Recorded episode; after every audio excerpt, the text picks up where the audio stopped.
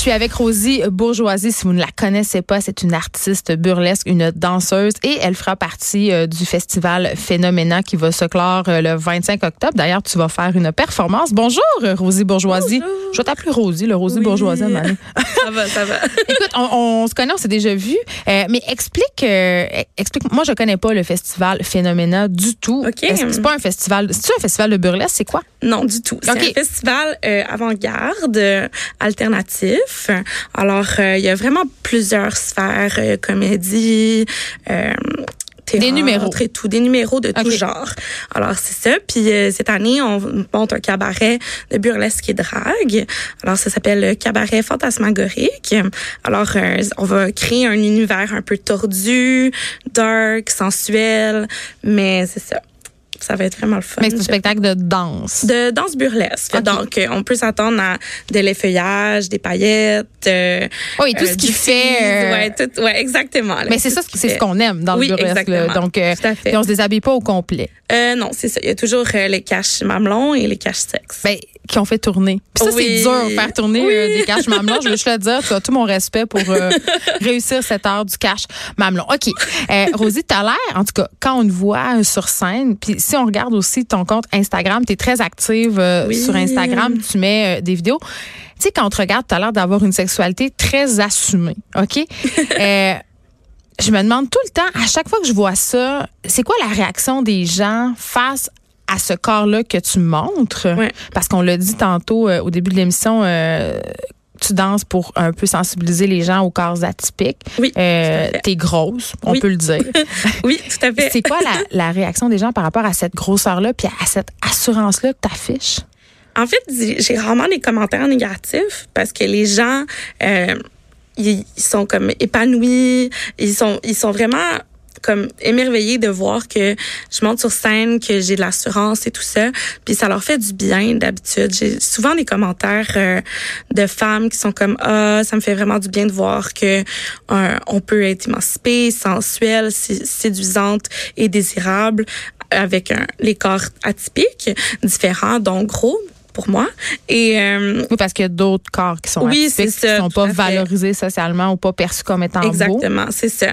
Puis nous, c'est vraiment important, comme moi, quand je produis des shows burlesques, de vraiment avoir une variété et une diversité euh, de corps et de sensualité et de style. Parce que on veut vraiment apporter le burlesque, c'est vraiment personnel, fait qu'on va apporter plusieurs facettes à ça. Ça peut être, euh, ça peut être comique, ça peut être gore. C'est vraiment notre expression de notre sensualité et sexualité.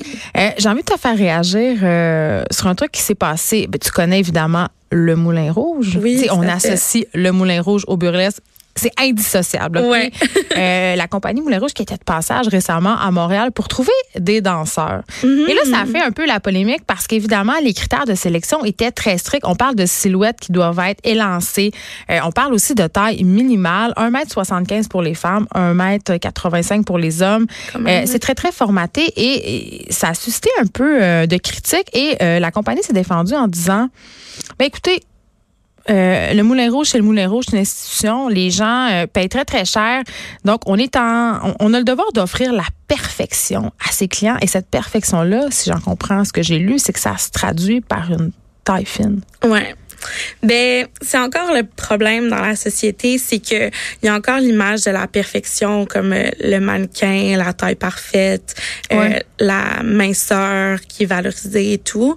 Euh, mais encore là, si tu une personne très mince, très élancée, pas beaucoup de courbes, elle est aussi euh, pas parfaite selon, selon des critères de beauté. Alors, euh, selon moi, il n'y a pas de perfection. Notre corps est, parfait comme il est. Puis, euh, l'important, c'est qu'on soit bien dans notre corps. Puis, fait que moi, pour moi, je vois pas ça. C'est comme, je pense qu'il essaie d'avoir un public cible, peut-être, ou un concept, justement, euh, d'un certain type de corps, mais pour moi, c'est pas représentatif de Mm. soit de la femme ou de la sexualité ou la sensualité, tu sais. Mais quand même, dans le milieu de la danse, euh, les corps sont assez formatés. Tu as fait Ouais. des cours de danse quand tu étais jeune. Euh, les corps en danse, on va pas se faire de cachette, Rosie. Là, Non, ce sont non, des non. corps minces. Tu m'as déjà parlé Ben par le passé de la réaction de tes professeurs. Ouais, c'est quoi? ça. Il y a beaucoup des commentaires euh, grossophobes, euh, comme quoi on n'est pas capable ou que ça pourrait être dangereux et tout. Fait que ça, c'est sûr que c'est pas facile en grandissant de devoir euh, déconstruire ça puis Mais de, tu te sentais-tu comment tu te sentais? Parce que là tu as l'air super bien dans ton corps puis comme tout le monde, j'imagine tu as des moins bonnes journées, tu es Ouais, une humaine là, t'es pas, t'es genre oh my god, je suis en confiance 24 heures sur 24. Mais quand tu es un enfant, quand tu es en train de te former ton Ouais. identité puis que tout ce Ouais. qu'on te renvoie, c'est que tu es inadéquate, comment ça te faisait sentir?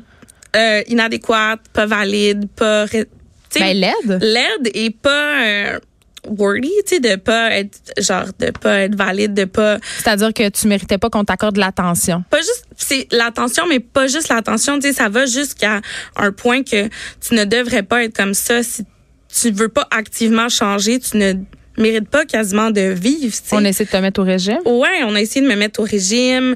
Euh, j'étais super active physiquement dans ce temps-là, fait que comme j'avais déjà une une alimentation qui était quand même j'ai végétarienne, je faisais attention. Puis il y a des limites à se priver aussi, tu sais. Euh, Parce que si pour pas que ça te devienne malsain non Ben, plus, c'est tu sais. Moi, quand j'étais jeune, j'ai eu des tendances boulimiques à cause de ça, puis c'était pas c'était pas plus sain non plus pour moi. Alors, euh, je pense que c'est c'est important, tu sais, de m'être sûr que les personnes soient bien, de, tu sais, avant tout, tu sais, parce que je sais pas, tu sais, de de discriminer quelqu'un juste pour sa taille, c'est vraiment Mais il y a beaucoup de préjugés quand même. Tu sais, je t'entends dire des choses comme, euh, tu sais, quand t'es bien dans ta peau, quand t'es OK, je mange bien, je t'en forme. Il y a quand même tout un paquet de gens, Ouais. beaucoup de gens, là, Ouais. qui pensent que quand on entend un discours comme ça, on est en train de faire la promotion de l'obésité. Qu'est-ce que tu leur réponds? Il n'y a pas de promotion de l'obésité. Tu sais, c'est. Euh, j'ai un suivi, on a des suivis médicaux avec nos médecins, euh, on s'assure qu'on est en, san- en santé, tu sais. Ben, les médecins, ils t'en parlent pas justement tout le temps de ton Euh, ben, mon médecin est vraiment j'ai vraiment un bon médecin. Euh, on en parle, on s'assure que j'ai des prises, tu sais comme que j'ai des prises de sang, que je, j'ai pas de problème de santé, que mon ma santé mentale est super importante aussi, tu sais. Fait que justement avec euh, tu sais dans le passé toute l'intim- l'intimidation, l'oppression. l'intimidation? Oui, tout à fait, tu sais, puis l'oppression, puis tout, euh, c'était pas c'était pas facile, tu sais, fait qu'il faut aussi Qui t'intimidait à l'école des filles? euh, les filles surtout, puis pas juste c'était pas nécessairement toujours direct, c'était beaucoup indirect. Eux-mêmes, il y avait de la grossophobie interne, fait que personnelle. Ça veut dire quoi? Ben souvent genre ah je suis grosse, ah est-ce que ça ça me fait bien, est-ce que j'ai l'air grosse, grosse, ouais. là-dedans? OK. Puis tu sais comme t'as pas tu peux pas avoir l'air grosse, tu sais, t'es grosse ou tu l'es pas, tu sais. C'est comme C'est juste un fait. c'est juste un fait là, Ouais. tu sais. OK. Fait que c'est ça, tu sais, c'est, c'est dur quand on grandit pour l'estime et tout, là, si, que dans un univers comme ça, là, c'est sûr. Ouais. Ben, en même temps, euh, tu sais, tu danses nu quand même, là. ouais. Euh, donc, euh, j'imagine quand on a fait du chemin euh, Ah depuis oui. ce temps-là, il y a quelque chose, tu as souvent dit que tu dansais, que tu faisais du burlesque, que Ouais. c'était un geste politique. Euh, oui, ouais, tout à fait. Ben pour moi, euh, tu sais, je veux revendiquer. J'ai aussi un alter ego qui est genderfuck, alors euh, qui joue avec l'identité de genre, puis qui est là pour choquer et déstabiliser. Euh, comme ça, les gens Ça, c'est un autre personnage qui est différent. qui est différent, mais qui est aussi très connecté avec mon personnage de burlesque. OK. Parce que je fais des performances comme cet été à Pride, j'ai fait une performance Fuck You Beauty Standard. J'avais un jacket avec le message, puis c'était vraiment comme pour un peu comme justement dénoncer les formes de corps euh, de l'industrie de la mode. Fait que Ouais. euh, c'est ça aussi, tu sais. Fait que c'est un message pour moi, c'était un message politique, un message queer pour dénoncer ça, puis que chaque corps est valide. Là. Ouais. On en parle de plus en plus de grossophobie. Ouais. Euh, Il y a des festivals comme euh, bon celui où tu es allé à Prague, justement, Ouais. où tu as pu aborder ce, ce slogan.